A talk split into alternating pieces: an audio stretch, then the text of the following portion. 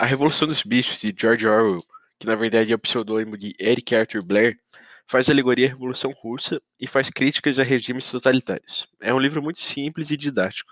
No livro, Animais para a Fazenda realiza uma revolução contra os humanos, expulsando-os e tomando a fazenda para si.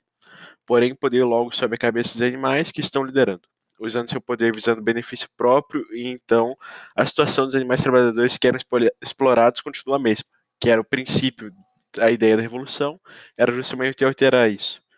Então a situação deles fica talvez até pior do que antes.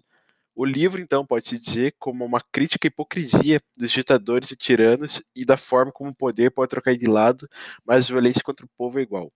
É um dos livros mais importantes da humanidade, na minha opinião, e é um livro que vai ser para sempre atemporal, porque ele fala de assuntos tipo que sempre serão muito recentes, assim, não recentes, mas recorrentes, e de certa forma, ele é importantíssimo.